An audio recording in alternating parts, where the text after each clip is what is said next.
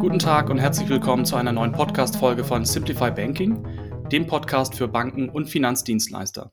Mein Name ist Savas Cetin und gemeinsam mit meinen Gästen bringe ich Ihnen 14-tägig aktuelle Themen auf den Punkt.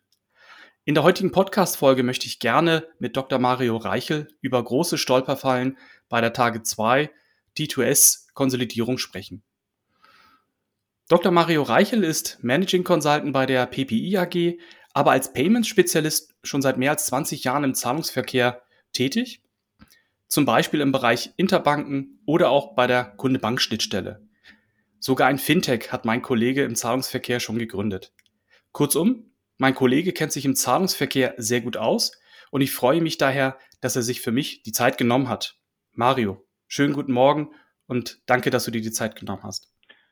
Savasch, einen herzlichen, einen wunderschönen guten Morgen möchte ich dir zurufen und ich danke dir, dass ich dein Gast sein darf. Super.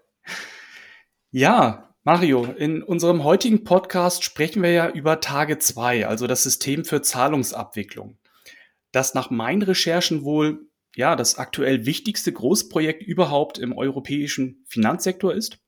Aus Sicht der Zentralbanken, aber auch aus Sicht der knapp ja, knapp 6000 Geschäftsbanken in der Eurozone. Allein in Deutschland hängen rund ja, 1700 Banken und Sparkassen direkt oder aber auch indirekt an dem System.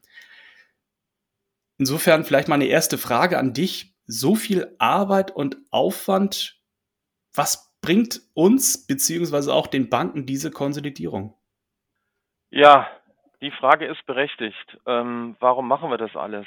Ähm, vielleicht nochmal einen Schritt zurück. Es ist äh, nicht nur die ähm, abgekürzt T2S T2, T2S-Konsolidierung, über die wir hier reden, ähm, äh, zu der die zu, bei, bei der die ISO 20022 Migration der Zahlungsverkehrsformate mit dem Tage-2-System äh, dazugehört, sondern die bettet sich ein in den globalen Trend hin zu ähm, ISO 20022, denn auch SWIFT, der Interbankenverkehr im Korrespondenzbankwesen, wird ähm, auch zum Start November 22 ähm, die Migration hin zum Format ISO 20022 beginnen.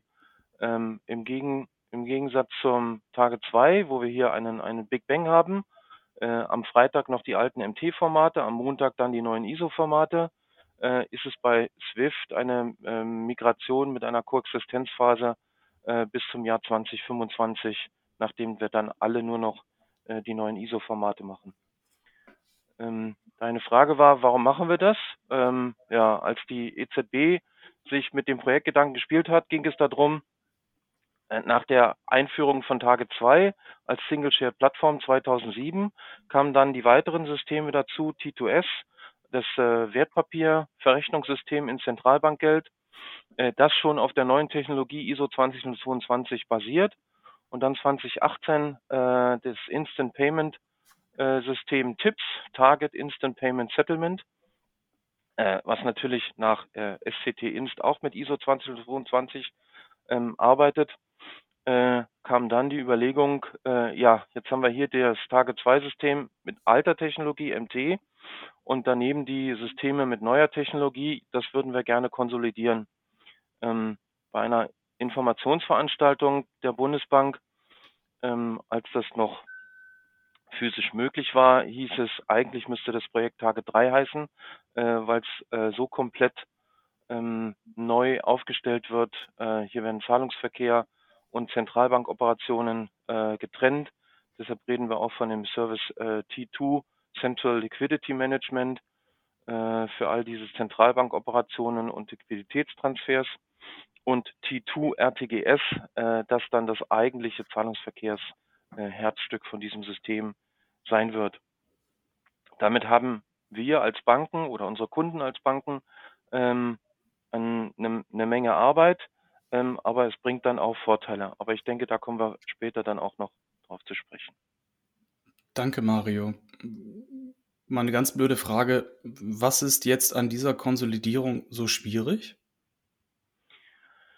Ja, der Teufel steckt wie immer im Detail. Ähm, es ist halt nicht nur eine, ein Projekt, bei dem es darum geht, äh, das eine Format MT durch das andere Format ähm, XML nach ISO 20022 zu ersetzen. Ähm, das alleine genügt, äh, äh, hat schon genügend Stolperfallen in sich. Ähm, man muss hier bedenken, dass dabei auch neue Prozesse eingeführt werden. Es gibt jetzt einen klar definierten Rückrufprozess, ähm, auch über das Tage-2-System hinweg. Ähm, es wird eine neue Kommunikationsschicht ähm, eingeführt. Ähm, das ähm, Network Service Provider spielen eine Rolle. Ähm, es ist nicht mehr nur äh, Swift mit seinem FinCopy-System, äh, mit dem ich mich an die an die Zentralbank anbinden kann, sondern hier wurde der Markt geöffnet. Äh, es durften sich mehrere ähm, anbieten in einem Ausschreibungsprozess. Ähm, es gab dann zwar nur zwei, aber sei es drum, man hat die Wahl. Äh, all diese Dinge müssen miteinander kombiniert werden. Und ähm, ja, jetzt geht es darum, die externen Systeme ähm, mit der neuen Sprache ISO 20022 äh, zu verknüpfen und das mit den internen Systemen, die vielleicht noch, äh, ja, vielleicht etwas älter sind, äh, auf MT basieren ähm, und mit den neuen Formaten so vielleicht noch gar nicht äh, klarkommen. Du hattest eben in deiner Ausführung auch was von November 2022 äh, gesagt. Das ist ja noch ein Stück weit hin oder, oder ziemlich lange hin. Mario, was steht denn jetzt aktuell noch an? Können wir uns äh, noch entspannt zurücklehnen oder was ist deine Einschätzung? Na, ich glaube nicht. Ähm, Entspannung sieht anders aus. Ähm, die Meilensteine, die die EZB äh, definiert hat, um ähm, auch eine klare Struktur für das Projekt zu geben und äh, parallel in ihrem äh, Community Readiness Monitoring, ähm, ich finde es ja interessant, dass diese Abkürzung CRM heißt, Customer Relationship Management, ähm, sehr gut gewählt, äh, in diesem äh, Readiness Monitoring äh, sind die Banken aufgefordert, regelmäßig zu melden, wie weit sie denn in ihren Projekten sind. Und von dieser Projektstruktur sind wir jetzt ähm, mitten in der Abschlussphase der Entwicklung der Software. Die ersten Tests beginnen, also diese interne Testphase hat begonnen. Ähm, aber es geht dann Schlag auf Schlag weiter. Nach dem Sommer, nachdem diese Teile äh, dann beendet sein sollen, äh, geht es los, dass wir die Anbindung an diese externe Kommunikation, an NSP, äh, herstellen sollen. Es beginnt die äh, Netzwerktestphase. Äh, und dann ab Dezember beginnt dann schon die externe Testphase mit Zahlungen im, gegen die, gegen die EZB, gegen das Target-System. Und ähm, hier kommt es dann darauf an, natürlich zuerst einmal ähm, in einer Art Interoperability-Testing die Systeme äh, en Detail zu testen, nämlich einzelne Zahlungen, einzelne Prozessschritte, äh, den schon erwähnten Rückruf, äh, das muss getestet werden.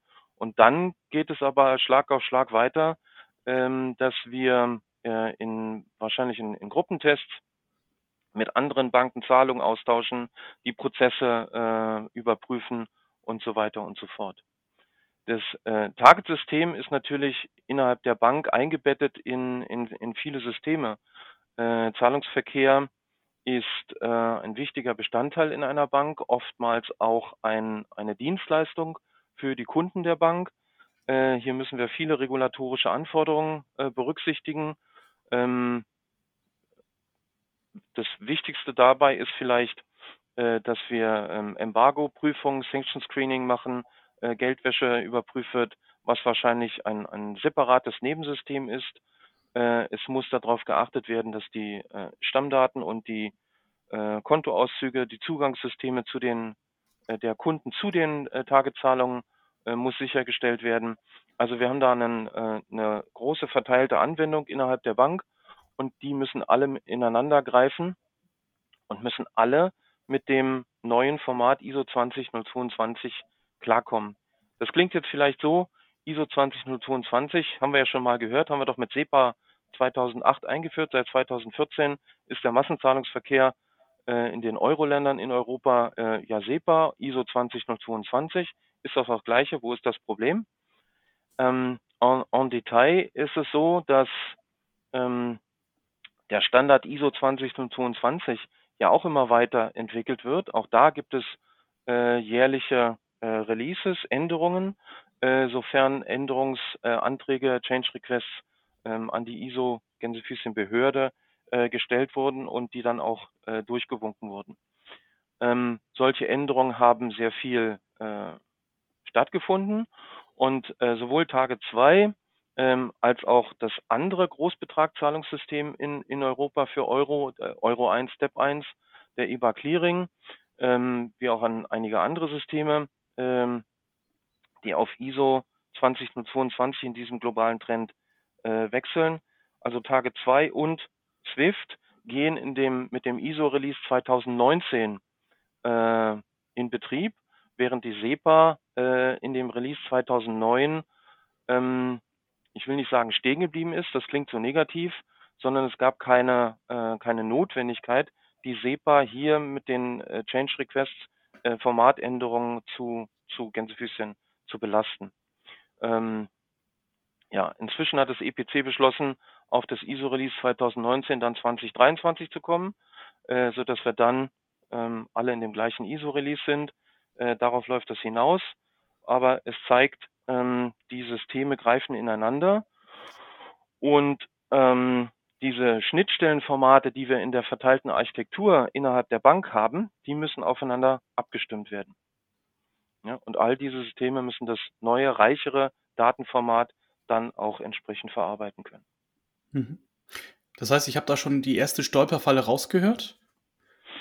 Ja, das Schnittstellenformat, was ich vom, insbesondere vom Zahlungsverkehr zum, äh, hin zum äh, äh Network Service Provider ähm, äh, oftmals im Swift Service Büro äh, angesiedelt, äh, was zwischen diesen beiden Teilsystemen ausgetauscht werden muss, äh, das ist abzustimmen. Oftmals spricht man ja äh, davon, dass wir Zahlung austauschen, also äh, Kundenzahlung im PAX 008 Format äh, und Bank-an-Bank-Zahlung im PAX 009 Format. Ähm, aber transportiert werden äh, sollen die mit einem sogenannten Business Application Header. Und das sind zwei, eigentlich zwei getrennte ähm, XML-Formate, äh, die hier gemeinsam transportiert werden müssen. Ja, und wenn man zwei XML-Formate aneinander hängt, dann sind die, äh, dann ist das nicht mehr wohlgeformtes XML. Da muss man sich also was überlegen, wie man damit entsprechend umgeht. Und äh, ja, da hat sich noch kein Standard herausgebildet zwischen den verschiedenen Herstellern und den verschiedenen äh, Swift, äh, NSP-Zugangssoftware, äh, oftmals Swift äh, und den und den verschiedenen Servicebüros. Da gibt es viele Unterschiede. Mario, es ist ja, wenn man jetzt in die Vergangenheit schaut oder aber auch das, was äh, an neuen Themen oder Regularien auf die Banken zukommt, dann sind das viele Themen, die die Banken ähm, ja stark belasten, finanziell, aber auch wirklich von der Zeit, vom Zeitaufwand. Jetzt mm, kannst du mir da an der Stelle sagen, welche Vorteile hat die Konsolidierung für die Banken? Gibt es da überhaupt welche? Natürlich ist äh, der, äh, die Umstellung auf die, das neue System T2, T2S Konsolidierung, wenn wir das Projekt November 22 abgeschlossen haben, äh, ein, ein großer Batzen ähm, Arbeit. Aber ich denke, ähm, es ist auch von Vorteil, wenn wir in der Interbanken Zahlungs, im Interbanken-Zahlungsverkehr hier ähm, XML verwenden äh, so wie wir das in der, in der SEPA äh, im Interbankenverkehr auch tun. Äh, der Kunde reicht, äh, ist, es, ist es inzwischen gewohnt, dass der Kunde XML einreicht. Ähm, das wird aber im Target und auch im Korrespondenzbankwesen äh, heute in MT-Formate konvertiert, die dann hinten raus in einem Kontoauszug wiederum konvertiert werden in ein Kontoauszugsformat. Mit einer durchgängigen ähm, mit einem durchgängigen Transport von, von Informationen in XML nach ISO 20022 äh, im, im sogenannten Four-Corner-Modell äh, betrachtet man die Kunde-Bank-Schnittstelle, dann den Interbankenverkehr und dann die Bank-Kunde-Schnittstelle. Ähm, und dort haben wir dann äh, mit der Migration auf ISO 20022 ähm, einen, einen durchgängigen XML-Transport. Das kann man vergleichen mit, ähm, mit äh, ja, der Änderung in der Logistik. Äh, früher hat man die äh, Schiffe und die, und die äh, Transportsysteme äh, einzeln ausgepackt, einzelne Fässer, einzelne Ballen. Äh, als dann Mitte der 60er Jahre letztes Jahrhundert äh, dann Container erfunden wurden, da gab es einen Boost, eine Revolution in der Logistik. Äh, und ich denke, die Einführung von XML durchgängig im Zahlungsverkehr kann man, kann man mit dieser äh, Revolution vergleichen. Und der Missing Link ist dann sogar noch die, der Request to Pay. Äh, wenn dann nämlich der Zahler und der äh, äh, Zahlungsempfänger in XML äh, kommunizieren und dort der Verwendungszweck, der zum Aushaken der Rechnung, zum sogenannten Reconciliation nötig ist, dann quasi durchgängig mitgegeben wird. Und hier, denke ich mal, ist eine, eine weitere Stolperfalle vergraben. Äh, wenn ich mich im T2, äh, T2S-Konsolidierungsprojekt äh, nur auf die Kommunikation mit der EZB äh, konzentriere und nicht hinschaue, was meine Kunden denn von den äh, eingehenden Informationen im Kontoauszug haben, äh, das ist, ähm, das, das wäre problematisch. Denn es kommt ja darauf an, äh, nicht nur, dass man im Zahlungsverkehr Geld bewegt, sondern auch die dazugehörigen Informationen und dass die ungekürzt und äh, unverändert beim Empfänger ankommen. Ähm, das war eine wichtige Forderung in der, in der SEPA und die kann jetzt auch äh, in Tage 2 und dann auch in SWIFT im Auslandszahlungsverkehr bewältigt werden. Hättest du vielleicht noch abschließend ein ja, Fazit für die Podcast-Zuhörer, die sich für das Thema Tage 2 interessieren. Und übrigens, die Überschrift lautet drei große Stolperfallen. Verrätst du mir noch die dritte und letzte? ja, die, ähm, äh, wenn ich mal so sagen darf, ähm, Zahlungsverkehr ist ein, ist ein Netzwerkbusiness. Äh, das, was ähm, eine äh, Partei im Zahlungsverkehr an die nächste Partei weitergibt, äh, sind äh, Zahlungsverkehrsinformationen. Äh, die werden entgegengenommen, verarbeitet und dann als Zahlungsverkehrsinformationen äh, weitergegeben. Ähm, vor Covid, äh, vor Corona, vor dieser schrecklichen Pandemie, äh, war es so, dass wir auf, uns auf Veranstaltungen, Informationsveranstaltungen der Bundesbank ähm, getroffen haben und dort auch am, am Rande bei der bei der Kaffeepause oder so drüber unterhalten haben, uns ausgetauscht haben, wie macht ihr das, wie macht man das, äh, jenes und so weiter. Äh, Im Moment brüten wir alle in unserem Homeoffice äh, über den Spezifikationen. Äh, wir versuchen die, die UDFS 2.2 äh, zu verdauen. Äh, wir, wir kämpfen mit MyStandards, wir kämpfen mit den, mit den Mappings und so weiter.